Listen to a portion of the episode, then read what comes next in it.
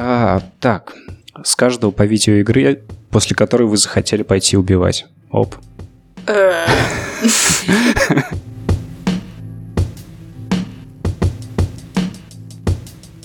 Это подкаст «Гаражеры», и сегодня у нас в гостях автор блога о нарративе Муши Геймс Анна Мусина. Привет. Эксперт по нарративу Андрей Распопов. Это я. И меня зовут Андрей Захаров. Давайте начнем а, с нарратива. Аня, расскажи, пожалуйста, свой первый вход вот в какую-нибудь нарративную игру, когда ты такая пошла и ничего себе, я хочу об этом писать, как они вообще это сделали. На самом деле у меня не с этого началось.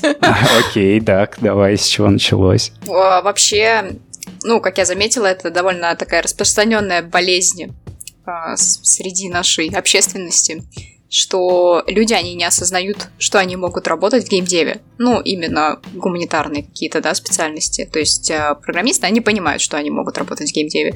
Вот. А если мы возьмем там переводчиков, да, филологов и так далее, ну, то есть они не догадываются о том, что, условно говоря, переводчики могут заниматься локализацией видеоигр, предположим.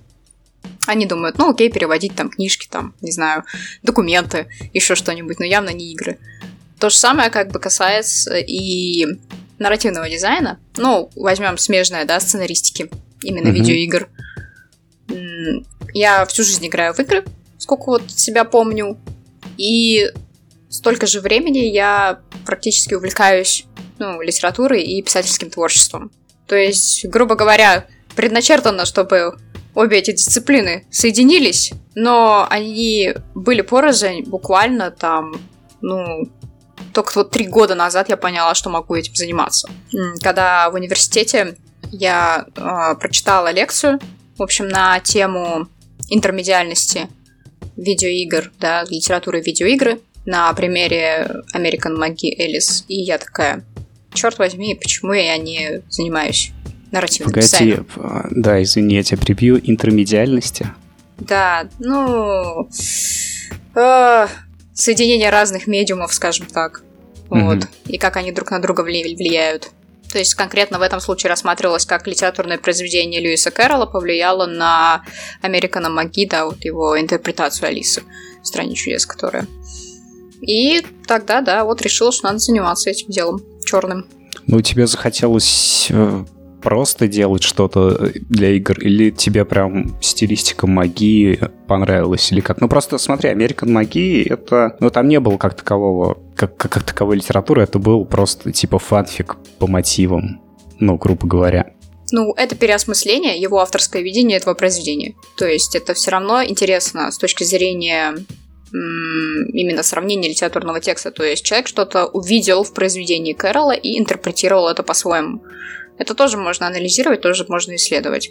А, вопрос ценности это как бы уже другой. То есть люди, Нет, например, это... в да, литературоведении, скажем так, занимаются тем, что пишут диссертации на тему массовой литературы. Что тоже там, условно говоря, поэтика Донцовой, блин, ну, смешно, но как бы, да, люди этим занимаются. А вопрос именно в том, что какие-то такие вещи, они являются вот толчком к тому, чтобы что-то начать делать и чем-то начать интересоваться. В моем случае это было вот такой... Да, это понятно. Подожди, поэтика Донцовой? Да это я шучу, ну как бы, ну условно, да, то есть, ну, у меня были случаи, когда мне в университете люди писали как бы а, работы на довольно посредственные тексты художественные, скажем так. Э, есть великая научная работа о том, почему Канье Вест повлиял на всю мировую музыку. А, так что да, искусство можно исследовать очень странно и очень странно. Не, ну Канье Вест, он проповедник, он как бы сейчас царь царей, поэтому ты сейчас очень опасно ходишь по краю, Андрей. Давай не будем ладно, трогать Кайна. По поводу American магии я имел в виду, что там... Ну, я понял, что ты имеешь в виду, что как он там пропустил через себя текст, да, и что в итоге он, у него получилось. Но там не было какой-то такой глубины. То есть, если, опять же, говорить о нарративе, то это чуть-чуть более какой-то серьезный подход, ну, как мне кажется, к построению мира. Что ты мира. подразумеваешь под словом нарратив? Нарратив — это описание ну, всего, что тебя окружает, какими-то текстовыми или, ну, как, какими-то там аудиальными сообщениями, что, чем-то таким вот. Ну, То есть не, не прямое даже описание, ну, мира. Ну, возьмем, что это создание какой-то истории, да, Ну, вот. Ну, так, окей, Посредством да. инструментов, которыми обладает тот или иной медиум, скажем так. Ну, в играх, как ты частично заметила верно, да, это аудио, там, визуальный ряд, механики и т.д. и т.п. Mm-hmm. Вот, а с точки зрения магии у него достаточно богатый интерпретационный визуальный ряд. То есть вот это, это именно эта сторона, которая там интересная, которую интересно изучить. С точки mm-hmm. зрения глубины сюжетной, если мы будем рассматривать, да, или чего-то другого, там, конечно, такого нет. Да, окей, я понял. Ну, а, а с Американа это то это вот прям вообще первая игра, после которой ты захотел делать игры или после которой ты поняла? Потому что это явно не первая, типа, твоя игра. Нет, это не моя первая игра, это просто... Э, поскольку, ну, я, как уже сказала, я был, училась на факультете литературоведения, ну, зарубежной литературы, mm-hmm. мне нужно просто было взять какой-нибудь литературный текст, на основе которого была сделана игра. Поскольку Ведьмака на тот момент я еще не читала, я как бы его взять не могла. вот, поэтому я взяла то, что, во-первых, было знакомо всем, на филологическом факультете, потому что, ну, как бы на зарубежной литературе не читать Кэрола, это просто карается, да. Вот. Подожди, И... а Гарри Поттер? Ну, Я боюсь, что а, лекция, посвященная Гарри Поттеру, скатилась бы в мемы. вот. Но, в общем, суть просто в том, что это было самое такое оптимальное произведение. Я не скажу, что мое любимое там или что-то еще, но просто это был подходящий формат конкретно в той ситуации. А как раз по поводу различных медиумов, которые используют видеоигры. Вот э, у меня нарративный дизайн всегда ассоциируется только с текстом. А насколько это вообще близко к правде и э, насколько часто нарративные дизайнеры участвуют в а, использовании как раз-таки иных медиумов того же изображения, например, для построения, для создания этого описания? Ну, напрямую это вообще очень э, как бы частная практика, когда нарративный дизайнер очень плотно работает, например, со сценарным, э, с художественным отделом, да, и выдает им технические задания на тему того, как должны выглядеть те или иные элементы, чтобы правильно доносить какие-то ну, кусочки истории, да. Один из наиболее таких популярных приемов это environmental narrative, который нарратив через окружение mm-hmm. где ты собираешь историю как раз-таки из того, что тебя окружает, из каких-то предметов, которые тебя окружают. То есть возьмем игру там тут же Firewatch, когда главный герой там ты можешь взять книжки, которые лежат у него на столе и понять, да, как, как бы что он читает, какой вот он персонаж каким, какая ему литература нравится. И это, естественно, этим занимается непосредственно нарративный дизайнер, потому что ему важно сохранить целостность истории, ему важно донести те или иные характеристики персонажа или какие-то вот именно моменты истории, даже вот не сюжета. И да, приходится вот работать со всеми отделами, где куда надо лезть, скажем так. Я, насколько знаю, многие дрочат на Dark Souls в этом плане, что они как-то через, ну, как окружение именно через мир рассказывают какую-то историю про героев этого мира через шмот, через какие-то, ну, постройки типа. Нет? Да, да, Dark Souls это очень такой популярный пример, когда дело касается именно лора, да, вот и всего остального. Честно, я не играла в Dark Souls, потому mm-hmm. что я его боюсь. а я боюсь за свою психику. вот, она не очень стабильная. Я боюсь, что я просто выкину плойку в окно, короче, и вместе с ней вывалюсь туда же. Вот. Но я как бы, поскольку веду блог, этот пример очень часто приводят когда дело касается лора или вот чего-то такого. Ну, я хочу просто отметить, что выкинуть плойку в окно — это не самое худшее действие, которое можно сделать. Давай перейдем все-таки. Ты сама какие игры больше любишь? Вот к этому. Во что ты больше играешь? Наверное, лучше сказать, что я не люб... во что я не люблю играть, потому что мне на самом деле могут зайти абсолютно разные игры по жанру и по динамике, скажем так. Угу. А, То есть из... у тебя нет такого пула, типа вот если выходит новое там Diabloid, то я прям сто процентов его куплю. Такого нет, у тебя нет? Нет, нет, у меня mm-hmm. вообще нету... То есть я человек, который очень поздно во все играет, скажем так. Ну, То есть выходит какая- какая-то новинка выходит, и я до нее доберусь еще хрен пойми когда. Вот. Но мне единственное, что я точно могу сказать, что я не люблю, это игры э, очень пассивные, которые, да, то есть где ты очень мало совершаешь каких-либо действий. А можно пример? Самый, самый такой пример, который это приходит в голову, это всякие симуляторы ходьбы. О, ну, да, а вот это, кстати, странно. Ну, ладно, продолжай. Ну, ну да, это странно. Вот, но а, я, я, не, я в этих играх вижу именно мало игры как таковой. То есть ты просто ходишь ага. и просто наслаждаешься, скажем так, именно историей. То есть, да, нарративные дизайнеры, они очень в основном любят такие игры, потому что там очень-очень много нарратива. Но я люблю, когда есть как бы во что поиграть, скажем так. Тексты я могу почитать и в книжке. То есть взять книжку с полки и начать книжку читать, все. Ну, это вот один из таких примеров. И, тек... ну, короче, игры, где текст очень сильно превалирует над всеми остальными элементами. Ну, там, визуальные новеллы, например, я вообще не могу там в них играть практически.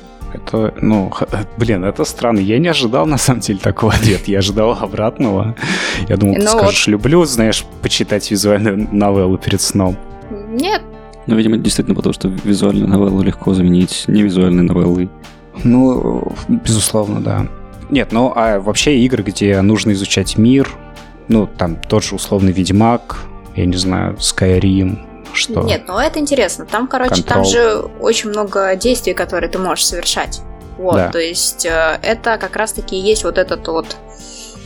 Ну, что я подразумеваю по действиям, даже возможность выбора как такового, да, э, какого-нибудь хорошего, интересного, тоже вполне себе интересный геймплейный элемент. Вот. Ну, Skyrim это просто огромная игра, там большая вариативность, чем заняться. То есть, если брать какие-нибудь другие маленькие примеры, лучше, наверное, какие-нибудь инди рассматривать. Ну вот возьмем, давай, э, Inside, да, вот Playdead, который... Да. То есть, по сути, ты там просто двигаешься, да. Но при этом там есть какой-то элемент э, головоломки, там достаточно динамичное окружение, которое меняется, да, в зависимости от э, сцены.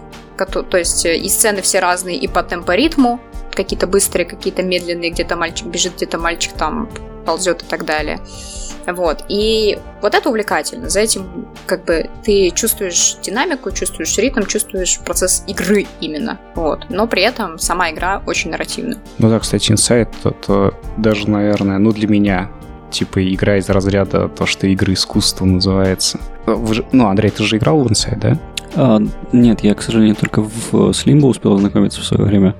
Mm-hmm. До Inside так и не добрался. Но да, она в списочке где-то там на каких-то там десятых, двадцатых местах есть. Ладно, хорошо. А, Ань, как ты... Ну, наверняка у тебя были какие-то мысли по поводу инсайда. Ну, то есть ты, ты же прошла его.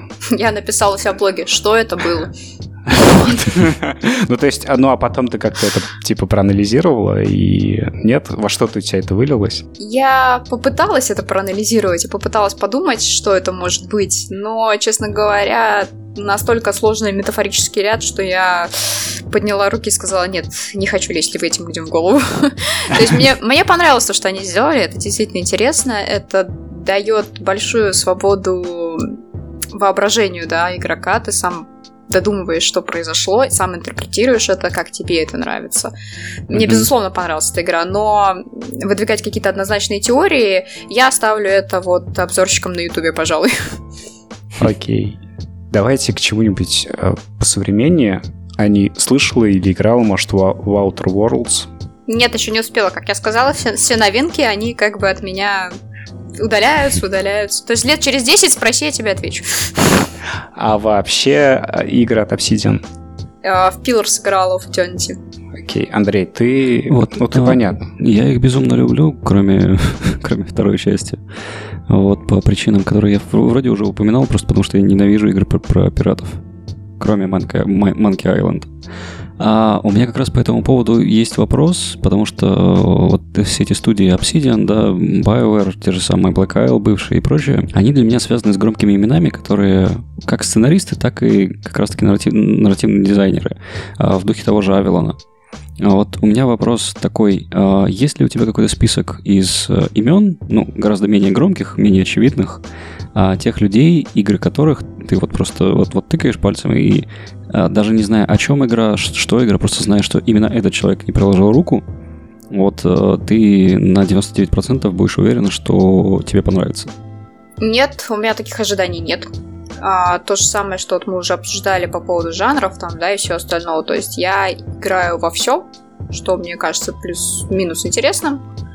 Вот. И даже если я знаю, что приложил там руку, да, какой-то именитый сценарист, э, к той или иной игре. У меня никаких ожиданий все равно нету, потому что, как показала практика, иногда и люди, которые неизвестные, показывают достаточно высокий, хороший уровень, да, иногда наоборот, люди, которые известны, они показывают там, заниженный уровень. То есть все это очень индивидуально, все это очень такое. Это в любом, в принципе, ну, как бы искусстве возьми любую книгу, там, условно говоря, да, вот ты можешь читать там одного автора, и ты потом поймешь, что, ну, там с годами становится хуже, да.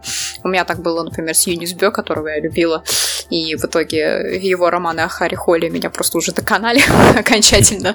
Вот. Не знаю, просто надо... Я без предвзятостей. Как вот без завышенных ожиданий, так и без заниженных. Просто вот беру, играю и уже по факту оцениваю, как бы, что получилось. А, ну, смотри, Андрей как раз спрашивал про менее именитых. То есть, может быть, а есть где-то там на карандаше игры таких, типа, неименитых сценаристов, но которые тебе прям зашли? Мне заходит... И знаешь, я не могу так сказать, что вот, вот какая-то игра, которая прям раз и в душу запал. У меня, в принципе, Ладно, так... вообще ни разу такого не было. Да, у меня, в принципе, совсем так. Ну, то есть, как бы, я не могу назвать там любимых своих писателей, хотя очень много читаю, да, мне есть просто есть произведения, которые понравились. По разным mm-hmm. причинам. Наверное, это просто профессиональная деформация. Как бы я очень много э, думаю, то есть э, во время того, как когда прохожу игру или читаю книжку, да, анализирую и где-то нахожу, вот где-то что-то может быть не так, что как бы немножко портит вот это вот идеалистическое представление о том или ином продукте, скажем так. Ну, не знаю. Вот мне, например, очень сильно понравилась игра All Boy, да, мальчик-сова, которая. Mm-hmm своим как раз-таки сюжетом, хотя вот никто из моих коллег, конечно, я думаю, такого не скажет, что эта игра хорошая сюжет, потому что сюжет достаточно посредственный сам по себе. Но мне понравилось то, что после завершения прохождения игры тебе подарили, ну и как игроку подарили чувство завершенности, которое достаточно часто в играх отсутствует. То есть как будто бы ты, не знаю, прочел хорошую книжку. Оп, и как бы и все, и закрыл. Вот. Но при этом сам сюжет посредственный, поэтому там назвать ее супер крутой в плане нарратива, конечно, я не могу. Вот. Так касается многих игр. Ну, нет, слушай, ну, это странно. Ты прям сегодня весь вечер удивляешься и удивляешься. Да я прям, да, я такой, типа, чего? как так можно? Расскажи нам немного про тем, чем ты занимаешься в играх. То есть ты же сейчас сама отчасти разработчик? Ну, я, во-первых, работаю сейчас нарративным дизайнером ага. в игровой студии. Вот. А во-вторых, да, я делаю свою инди-игру. О, а ты, а ты можешь сказать, в какой студии ты работаешь? Потому что я что-то этого не нашел. Ну да, потому что я устроилась недавно. Или это секрет? Нет, я работаю в студии Misthound Games. Так, а чего делают? Делают э, игрушку 2А+, на Unreal Engine. Угу. А, то есть первое, ну, то есть ни, ничего до этого особо не делали? Нет, я занималась фрилансом. Угу. Но я поняла, что фриланс это не мое, и стала искать как бы работу в офисе. Окей. А, это то есть даже российская какая-то студия? Да. Отлично. А, ну, расскажи тогда про работу нарративного дизайнера. Раз уж так. Что раз именно так рассказать про работу нарративного дизайнера? О, ребята, у нас нарративный дизайнер в подкасте. А, расскажи, с какими проблемами, задачами ты сталкиваешься. Ну, то есть, смотри, типа, кто такой нарративный дизайнер? Ну, это вопрос, наверное, который, ну, не очевиден. Ну, ответ на этот вопрос не очевиден. То есть, люди, когда играют в игры, они же такие, типа, о, Кадима гений, он сделал игру, и, ну, не задумывается над тем, что в команде есть другие люди, и кто там, типа, чем занимается. Расскажи про вот свою часть. Зависит от проекта, на самом деле. То есть э, у нас просто нету в России сформированного понимания, да, кто такой нарративный дизайнер. Смотри, давай, возьмем абстрактный проект. Раннер в индийском стиле. Называется Mumbai Station. Просто из головы сейчас придумываю на ходу. А, идея в чем? Мальчик бежит э, по поезду, чтобы спасти свою сестру, которую с... украл падишах. Падишах сидит во главе с поездом, мальчик бежит там с последнего вагона по ходу. Вот, такие вводные. Э, что бы ты предложила такой игре? Конечно, что каждый вагон это уровень, да, на котором происходят какие-нибудь события. Ну, это, это Да нет, на самом деле конечно. это утрировано все достаточно. Ну, то есть, не знаю, там обычно нет, обычно есть какое-то ну, сформированное представление у человека, да, у главы команды, что он хочет uh-huh. в плане нарратива. А, и уже отталкиваясь от какой-то хотелки, да, ты можешь предложить как бы те или иные идеи. То есть если в команде есть геймдизайнер, он занимается непосредственно механиками, можете рассказать, какие там есть механики, и ты подумаешь, как прикрутить к этому нарратив, например. То есть обычно не ты там сидишь креативишь, а ты работаешь уже с тем, что есть. Ну, то есть тебе говорят, вот типа у нас есть э, меч, и для него нужно написать историю. Ну, примерно, да. И ты можешь писать, сидеть историю для этого меча, и там в ходе истории ты думаешь, блин, было бы прикольно, если бы этот меч светился там, не знаю, огненным пламенем. И ты такой говоришь, слушай, чувак, мне надо, чтобы этот меч светился огненным пламенем. Это можно сделать? Я говорю, да, можно, короче. И вот. Или нет, нельзя, это дорого. И ты такой, ну ладно, будет обычный меч. Ну, то есть, э, в том числе ты привносишь какие-то... Э, бывало, что геймплейные механики какие-то привносятся за счет? Ну, то есть не только внешний вид, Кардинально ничего такого нет. То есть, если... Ну, типа новый квест добавить. Квест, да, да, да. Квест, если квестовые цепочки прорабатывает нарративный дизайнер, придумывает. Угу. А уже какими механиками это будет... Ну, то есть... Э, но должен, должен этот квест быть реализован теми механиками, которые есть. Ну, вот есть GDD-док, да, и вот там все механики описаны, и вот ты должен ими как бы крутить-вертеть. То есть, если у тебя условно персонаж там стреляет, бегает, прыгает, он внезапно полететь не может. вот. Ага, ну это да, это разумно. Нарративный дизайнер, как правило, один. Или вы сидите, типа, знаешь, как э, есть шоураннер, глава студии, и вы как сценаристы сериала накидываете идеи, потом он такой, типа, твоя идея говно, твоя идея говно. Ну, Зависит, как, как... на самом деле, от проекта. То есть, опять же, э, если у компании хватает денег на отдел сценарный, у вас сценарное отдел. Если у компании не хватает денег, ты один. Для а, меня... то есть бывает есть сценарное отдел, прям типа несколько человек это... Да, бывает несколько, конечно, человек. У меня на проекте тоже несколько человек вот на работе, на которой сейчас работаю. И есть лид, нарративный дизайнер, который всю задачу, всю, всю, весь рабочий процесс организовывает, выдает тебе задачи, и ты как бы, ну, работаешь над тем, что Слушай, тебе сказали. А как, как в таком случае происходит оценка? Ну, то есть э, конечный результат, который будет устраивать? А... Это решает лид? Ты отдаешь лиду, да, вы согласовываете это с лидом, лид говорит, ну, окей, мне плюс-минус нравится, и лид отдает это дальше, выше. Вот. Э, люди выше говорят, ну да, окей, хорошая идея, оставляем, все, как бы, и оно... Но если наверху сказали, не, говно переделываем, мы переделываем, и вот такая вот цепочка как получается. Вот, э, к говно переделываем. Была такая ситуация, когда ты написала что-то, и такая, все, это верх вообще, верх чего, что я могу дать. А тебе говорят, это говно, надо переделать на самом деле нет, у меня такого не бывает, что это верх того, что я могу написать, потому что я могу генерировать достаточно много историй и ситуаций все различных. У меня не вызывает mm-hmm. это никаких проблем, поэтому для меня вполне нормально, если мне говорят переделывай. То, То есть, есть нет вообще вот этого авторского какого-то внутреннего типа чувства, что ты делаешь что-то великое, а тебе кто-то там сбоку говорит, ну, типа, знаешь, такое себе. Mm-hmm. Вообще ни разу не было. Нет, на самом деле нет. То есть, если я вижу, что, как, что у меня, например, хорошая идея, то, естественно, я попробую защитить, да, а, и доказать, что, да, вот это имеет место быть. Но если человек там, ну, приводит доводы в, в пользу того, что, ну, не подходит, да, вот то, что я придумала, ну, окей, мне не составляет действительно труда это переделать. Вот и все.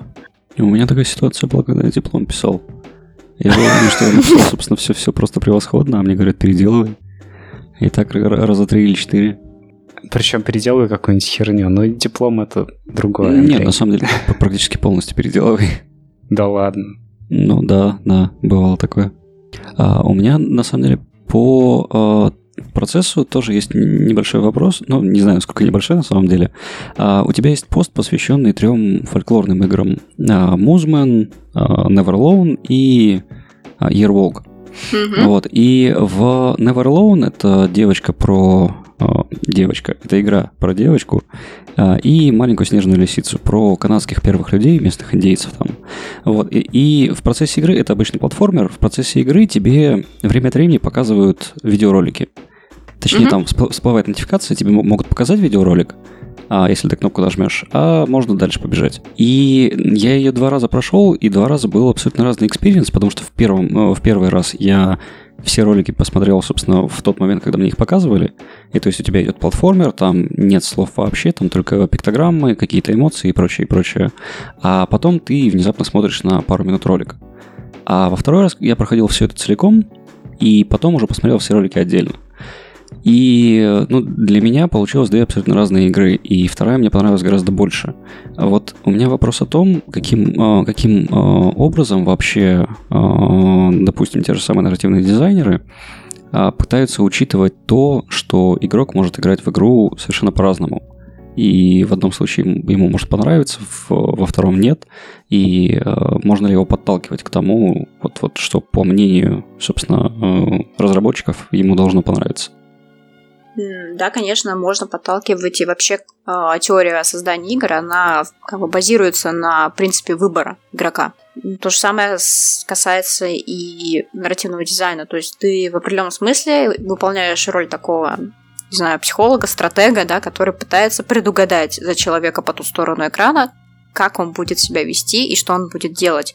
И из расчета на это предоставить ему как бы какой-то вот целостный сформированный опыт всеми средствами, которыми ты обладаешь при создании видеоигр. Вот, но, естественно, никто не застрахован. Игроки слишком непредсказуемы, они могут просто нафиг сломать твою игру. Вот, поэтому нельзя быть уверенным на 100%, что ты там донесешь этот experience, скажем так. Тут надо реально постараться. Ну да, как, как, как раз не так давно а, описывали замечательный experience, э, пол, полом experience в последней Call of Duty, где душераздирающий момент, э, ну, на, в мозгах разработчиков это был душераздирающий момент, который сводится в ноль, потому что NPC а, делает постоянно одно и то же действие, если игрок не, э, собственно, удовлетворит э, триггер для его скрипта. И у тебя вместо э, отлично срежиссированной сцены получается, собственно, совершенно замечательный баг, который зациклен. Вот, и все эмоции уходят в ноль. Ну да. Ну, как бы можно фантазировать все что угодно, просто надо помнить, что ты делаешь продукт для людей, как бы, и это будет оценено другими людьми. Это касается не только игр, это всего касается. То есть, если ты пишешь книгу, ты не можешь просто сидеть и изливаться на бумагу. Тебе надо, ну, как бы делать ставку на то, что это будет кем-то прочитано, да, и как-то это воспринято. Поэтому надо где-то не переборщить, где-то надо, ну, в общем, нужно держать себя в руках. Я сейчас просто хочу отметить, э, что Андрей, ты наебался до сюжета Call of Duty. Нет, там не, серьезно. Не, не в сюжете дело, дело именно в технической реализации а, конкретной двухсекундной сцены, которая ломается, ну, банально отходом в сторону. Ну, я понял, да. Ладно, хорошо. Ну, то есть, ладно. Я только сейчас понял, что, по сути, сценарист, нарративный дизайнер, ну, типа, это одна и та же профессия, правильно я понимаю? Это не делится внутри студии никак. Делится. Или это делится? Это делится, если у студии есть деньги. Если у студии нет деньги, денег, это не делится. И знаю, иногда не если у студии совсем нет денег, то иногда нарративного дизайнера нет, это гейм-дизайнер всем занимается. Ну, это да, и сценарий ну, пишет. Есть даже игровой, есть игровой писатель, есть игровой сценарист, есть нарративный дизайнер. Вот. Три термина, которые сосуществуют в едином симбиозе. Чем вдохновляешься? Ты же чем-нибудь вдохновляешься? Ну, помимо наркотиков. Ты же из Москвы? Нет, я из Питера. А, ну тогда, тогда, тогда тем ладно, более. Тогда вопрос меняется, чем помимо наркотиков там можно вдохновляться. Ну, ну, серьезно, смотри, типа есть миллион игр, в которых уже там тысячу раз все описали. Все равно как бы хочется что-то новое привнести, наверное, ну, как мне кажется. Есть хороший момент, э, когда я занималась литературным творчеством, я очень сильно переживала за счет, ну, насчет того, что сюжеты, которые я придумала, они достаточно посредственные, потому что их уже кто-то до меня придумывал. И mm-hmm. я не помню, кто, ну, кто-то мне сказал такую фразу, которая, ну, действительно мне очень помогла. Она мне сказали, в Библии уже все написано. Я такая посидела, Блин, ну, как да. ну, имеется в виду, что какие-то конфликты, да, какие-то ситуации, они уже были там описаны, то есть, типа, что ты сейчас пытаешься сделать. И на самом деле у меня была диссертационная работа, посвящена э, индивидуальному авторскому стилю, где, скажем так, я оценивала стиль с точки зрения образа мышления, что у каждого человека свой, индивиду... свой индивидуальный образ мышления. А, и то, что мы рисуем у себя в воображении, оно уникально. Поэтому на самом деле даже если ты будешь использовать там набор средств и механик, которые уже использовали в другом проекте, твое видение, оно все равно как бы вот остается за тобой. Тут просто уже вопрос, насколько оно интересно, да, или неинтересно там аудитории, условно говоря. Но уникальность, она всегда есть, потому что эту игру делаешь ты.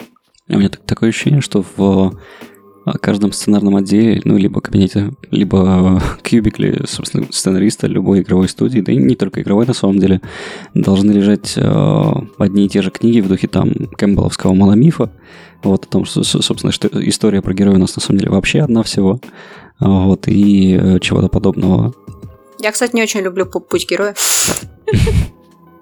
Ну, стремление все подвести под, под одну гребенку, оно обычно всегда, да, не то чтобы не то чтобы объясняет все на самом деле. Зависит так просто что, от количества да. знаний. То есть, опять же, если человек знает только одну нарративную структуру, ну окей. Бывает такое, что кому-то нравится просто какая-то определенная нарративная структура. Тоже окей. Но в идеале, как бы, в сценаристике тоже есть такое понятие мастерства, ремесла и как раз-таки овладевание всеми этими техниками и умение подбирать структурные вот эти все да, элементы ну, многого стоит и очень часто позволяет создавать самые разнообразные комбинации. То есть, например, ты же не можешь сайт-квесты строить по пути героя. То есть, если у тебя основной квест сделан по мономифу, да, кэмпбеллскому. Mm-hmm. Представь теперь ситуацию, что если у тебя все сайт-квесты будут сделаны по этому же мономифу, ну, то есть это будет бред сумасшедшего. А можно, ну, для, для низкоинтеллектуальных людей чуть поподробнее, что такое мономиф, э, ну, чуть-чуть просто. Ну, «Властелин колец». А, так. Ты начинаешь хоббитом в шире, идешь проходишь путь героя, значит, угу. избавляешься от, от кольца и возвращаешься обратно в статус-кво, короче, вот в Шир обратно. Погоди, а сайт-квесты типа строятся как-то по-другому? Ну, на любой квест есть структура своя. Так, То есть вот ну... у тебя основной квест сделан по структуре мономифа, вот по пути героя. Вот как вот во «Властелине колец». Сначала ты в одной локации, потом в другой, там идешь, побеждаешь босса и возвращаешься обратно домой. И вот. по пути при этом ты обязательно э, ощущаешь некоторые падения, возвращаешься обратно на тот же уровень, превозмогаешь и так далее. Вот такие небольшие горки с минус, плюс, минус, плюс. Угу встречаешь как там в Роке. волшебного помощника Гендальфа, который тебе mm-hmm. там помогает и так далее. То есть э, это четкая нарративная структура, которая кочует, ну, вообще в разных медиумах, в разных произведениях, она как бы живая и будет еще жить очень долго. Вот. И а, когда мы говорим про создание игр, да, то есть, тоже очень часто используют эту структуру. Например, в игре, не соврать бы, возможно, в Brothers, то есть, опять же, Tale of Two Sons, ты опять же там идешь вот по этому пути героя. А некоторые этапы, конечно, могут ну, выпадать из этой структуры, но это уже другой разговор. Вот. Предположим, что тебе нужно сделать сайт-квесты, и если ты владеешь там, ну, не владеешь элементарно другими какими-то струк... ну, нарративными структурами, то ты просто их, не, ну, как, не знаю, сделаешь нелогичными, рваными, какими-то красивыми, ободранными и так далее. Ну, вот. раскрой нам пару секретов. Какие еще есть нарративные ну, структуры, помимо озвученной выше ранее? Ой, да, есть, например, там дерево, да, ветвлений. Вот. А, есть самая классическая, моя любимая, люблю, не могу, это аристотелевская трехактная. Есть Киша Тенкетсу из четырех актов. Очень много всяких. Так, подожди, э, ты сейчас опять э, ну, для умных начинаешь, типа, люди Нет, я не для умных, ты просто сказал привести примеры, да? То есть, нет, нет, ну, как да, бы я, я, я привожу. Здесь я просто должны чуть подробнее. ссылки на конкретные посты в блоге. Да, это я понимаю. Нет, ну, чуть-чуть голосом поподробнее. То есть трехактная структура понятна. Ну, вот непонятно, мне... знаешь, многим. Нет, ну, я по себе меряю. То есть если человек тупее меня, то это уже вообще он, наверное, в армии. Давай про четырехактную. А, ну, окей, про Киша Тенкетсу, что про нее особо скажешь? Это японская штука, которая часто используется в аниме и в манге, когда в середине но в третьем акте обязательно у тебя есть какой-нибудь неожиданный поворот, твист, который полностью переворачивает весь сюжет. То есть не просто твист, который изменил какой-то элемент, да, а который просто с ног на голову поставил всю историю, грубо говоря. То есть хорошие стали плохими и наоборот. Ну вот я не знаю, как бы в аниме очень часто действительно так вот э, смотришь, там, когда Атаку Титанов, например, смотришь, да, и там сначала тебе кажется, что, условно говоря, Эрон борется против титанов, а потом оказывается, что он сам титан, и это абсолютно меняет всю историю. У тебя новый а сейчас, взгляд теперь. Сейчас я немножко идиотский вопрос задам. Типа, чувак размером с титана, сам титан, но никто об этом не догадывается. Не-не-не, там просто суть в том, что там можно превращаться было в титанов, то есть человека. А, так, вот, хорошо. просто он был человеком, как бы, да, и он боролся против титанов. Соответственно, он как персонаж нам показывается, что, ну, как в аниме, как обычно, гиперболизированный такой мальчик, который я всех победю. Вот. А, а потом оказывается, что вот его моральные принципы, как, бы, как они будут работать, когда окажется, что он сам вот один из этих чудовищ. Mm. Это полностью переворачивает наш взгляд как бы и на историю, и на персонажа, и как бы и сам персонаж, у него появляется более сложный конфликт, который он переосмысляет, и, соответственно, вот, вот, вот этот твист происходит. То есть все перевернулось с ног на голову. И у японцев, как бы обычно, это происходит где-то примерно в середине, вот, эм, ну, если аниме смотреть, да, стандартный сезон, там где-то 12 серий, то где-то 6-7 серия будет вот этот вот твист обязательно. Это если про вот эту четырехактную структуру, как говорить. А погоди, а где тут четыре акта? Ну, сначала идет. То есть четвертый, четвертый акт идет именно твист. А кульминация, развязка, все, экспозиция остаются там. То есть угу. добавляется четвертый в виде твиста. Ну, это, это даже, наверное, любой сериал, типа, так сейчас делается, нет? Ну, вот как-то да, вот тяготеют к этому. Потому что это как бы не оправдывает ожидания зрителя в той или иной степени, то есть удивляет очень сильный эффект вау делает. Сейчас вообще очень большой тренд на твисты пошел. Ну да, со времен Лоста, наверное, я не знаю, когда они там уже твист на твисте, твистом погоняет. Ну, это можно просто заметить даже по инди-разработчикам. Они очень часто, как бы, когда описывают какие-то свои идеи по нарративу конкретно, они говорят, что вот будет неожиданный поворот. У меня даже был какой-то случай, когда я разговаривала с разработчиком на конференции, и он мне такой сказал, ну давай, угадай, чем моя история закончится. Ну, я такая, ну ладно, давай. Типа, он мне рассказал там предысторию, что там главный герой борется со злом, или от рубля. Ну, вот, стандартная, на самом деле, история. И вот, и он такой мне говорит, ну давай. Я говорю, ну, в конце главный герой окажется сам, типа, вселенским злом. Он такой, все, ладно, мне, типа, неинтересно, давай пока. Я такая, ну Вот. Э, опять же, потому что это вот это было... То есть вся история создавалась ради этого сюжетного поворота. Это не совсем правильно. Чувак придумал короля Лича, да, Артус?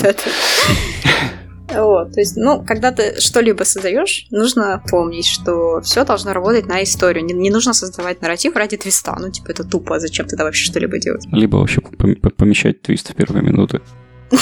Ну, как интригу, да, может, почему нет. Так, а еще какие есть? А вот когда флешбеки эти, классическое Макс Пейновское, когда начинают с конца. А, ну это э, инвертированное повествование задом наперед. Там тоже, тоже как э, нарративная структура, только ее очень, ну ее очень редко хорошо исполняют на самом деле. Как раз таки она тоже использовалась в этом, в игре Beyond Two Souls частично. Там еще вот вроде бы как еще было ничего сделано. Просто суть в том, что сначала ты должен играть в игру и вообще нифига не понимать просто ничего. А, просто идти, думать, что, где, чего, почему. И э, в конце у тебя вот как раз-таки, когда ты чем более ближе будешь приближаться к концу, тем у тебя должна целостнее картинка проявляться. То есть ты должен в конце понять, что вообще все происходило все это время. И у тебя как бы получается такой снежный ком. То есть ты ждешь, ждешь, ждешь вот этого. То есть, когда ты играешь по обычной структуре, ты всегда все понимаешь, ты как бы плавно следишь, да, за тем, что происходит. А когда инвертивное повествование идет, ты наоборот у тебя копится вот это нетерпение узнать, что дальше, и у тебя потом такой катарсис. Вот, да, есть такое. Так, а Beyond Two Souls более-менее, а есть такие, ну, которые тебе понравились с инвертированным, может, стоит? А, нет, я на самом деле очень мало э, этот прием видела. То есть вот я реально могу из не Beyond назвать как, как более-менее нормально исполненная вещь.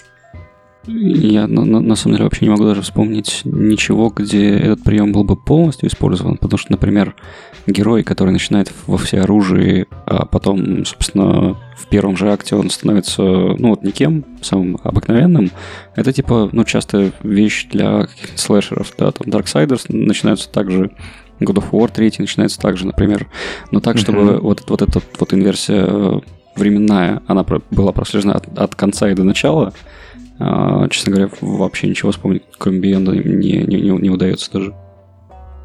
Не ну, то, что хорошего.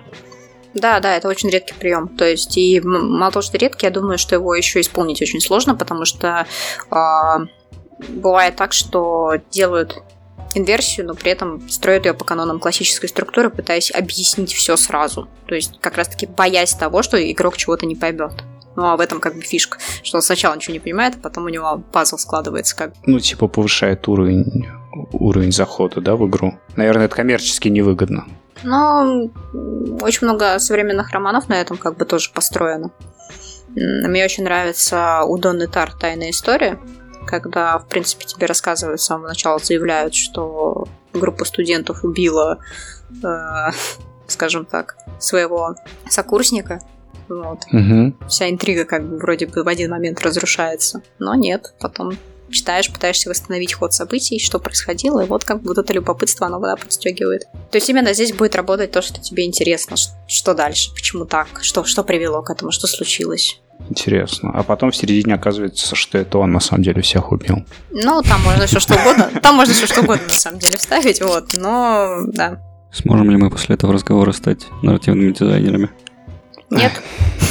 Приходится оставаться программистами. Слушай, а литературная подоплека вообще, ну, как, она важна в таком случае? То есть надо, типа, ты много читаешь? Ну, сейчас вот просто не надо ссылаться на то, что ты училась, да, там, и сколько ты читал. Вообще, в принципе, любовь к литературе, вот это вот все, она насколько важна? Потому что ты наверняка встречал людей, да, там, в своей профессии, которые, ну, такие, не такие, например, начитанные, как ты.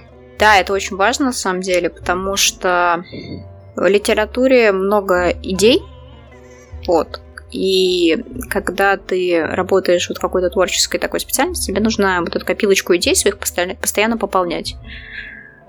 В играх сейчас, наверное, можно не так часто встретить примеры хороших сюжетов, вот прям, ну, чтобы, знаете, как, как эталон, да, использовать их. А, в литературе это, это встречается чаще. И в кино это встречается чаще. Поэтому, если ты смотришь очень много фильмов и очень много читаешь, соответственно, ты как бы становишься, ну, можно так словно сказать, более профессиональным. Ну, если, естественно, ты это еще анализируешь, а не просто такой прочитал, типа, окей. Давай про анализ немножко, потому что этому, ну, наверняка учат, и анализ, ну, знаешь, это, я уверен, у многих анализ это типа, когда ты должен написать сочинение так, как его хочет преподаватель по литературе прочитать. Ну, а на самом деле анализ тип это не, не то же самое. Расскажи, как можно проанализировать, ну, какие подходы там, типа, как, как ты это делаешь. Что вообще такое анализ литературного произведения для, для самых маленьких? Блин. От, от нуля до нарративного дизайнера за 5 секунд. Блин. Ну, грубо говоря, блин, это очень сложный вопрос, чтобы его, конечно, типа, ужать и как-то рассказать очень коротко даже не знаю, просто конкретно вот на, на своем как бы образовании втором, вот на литературоведческом, мне больше как-то с этим столкнулась именно с профессиональной точки зрения, что такое анализ. Uh-huh. А, как бы в тексте очень много содержится логических и структурных вещей, а, которые может относиться, как я уже говорила неоднократно, создание сюжетов, создание персонажей, конфликтов и так далее. И вот когда ты это умеешь видеть, интерпретировать и понимать. Понимать это я имею в виду, что, например, ты ориентируешься в истории литературы, да, ты понимаешь, что это, например, происходило в эпоху романтизма, да, и знаешь, почему автор использовал те или иные слова для описания там той или иной вещи. Вот. То есть у тебя еще такой бэкграунд имеется.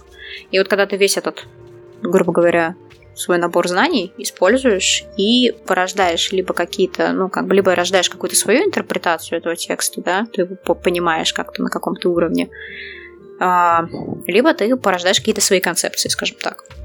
Но сразу стоит сказать, что во всем этом вопросе я пропагандирую это уже сколько, не знаю сколько, никакой объективности нет, и речи об объективности быть не может.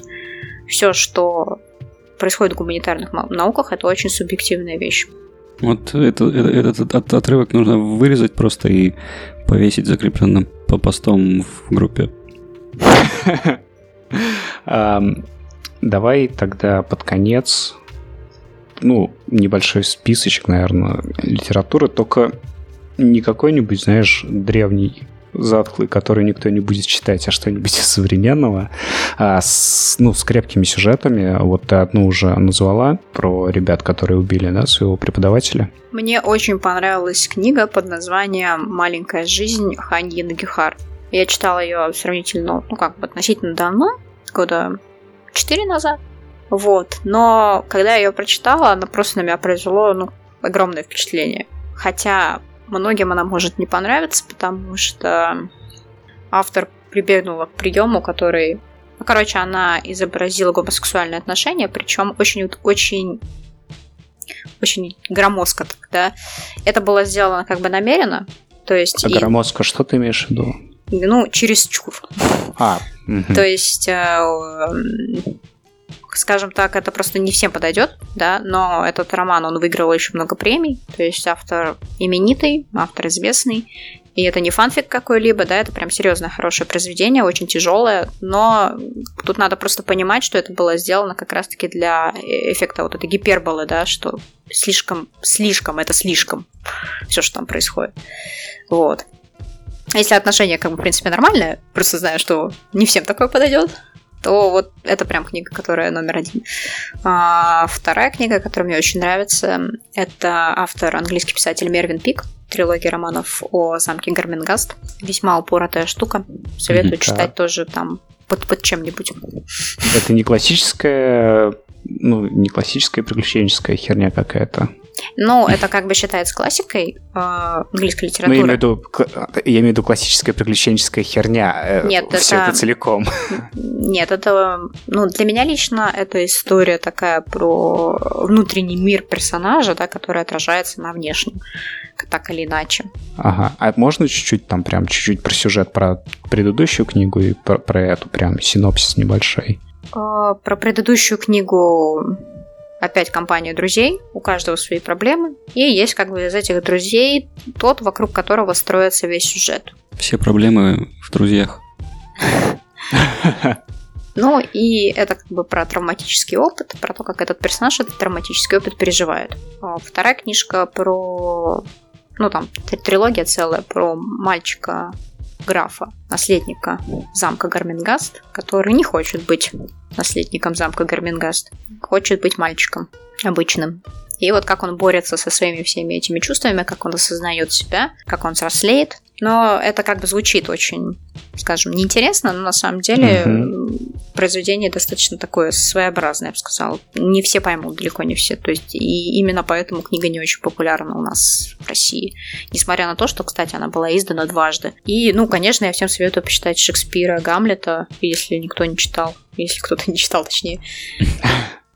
Ну, потому что это прям вау. Это очень крутое произведение, которое прям хорошо осмыслить, хорошо его пропустить через себя. Прям вот настолько вау. Ну да, и мне еще, конечно, у, у Шекспира нравится очень сильно буря, но Гамлет у меня прям топ-1.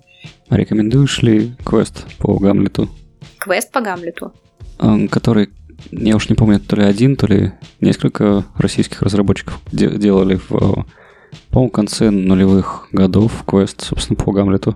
Не играла, но ну, я боюсь... Не, ну я просто знаю, что Гамлет это такое произведение, которое людям очень сложно интерпретировать. То есть даже фильмы, которые снимали по Гамлету, далеко не все из них хороши. Это, это просто произведение, которое нужно пропустить через себя и его как бы осмыслить. Вот именно проанализировать и для себя что-то из него вычленить. Ну, как бы это, на мой взгляд. Желательно, чтобы, ну, как бы, не знаю, просто я слышала достаточно много поверхностных каких-то историй, теорий на этот счет, поэтому я, я конечно, боюсь, что таких много. Вот. А чей-то определенный перевод или, ну, оригинал точно? Ну, я оригинал читаю. Сложно, ну, а ты оригинал. Да. А, кто-то, если там, не знаю, кому какой нравится на самом деле. Это все-таки как бы стихи. Ну, да. Но ты же, наверное, типа не из-за красивости слога советуешь? Или в том числе? Ну, конечно, в том числе. Окей. Я как литературовед наслаждаюсь и словом тоже. Окей, но если у кого-то нет бэкграунда, то, ну, литературного, и тем более зарубежная литература, то, наверное, не обломается, да, если прочитают на русском? Конечно, нет. Переводов много. Как, как у «Властелина колец». Да.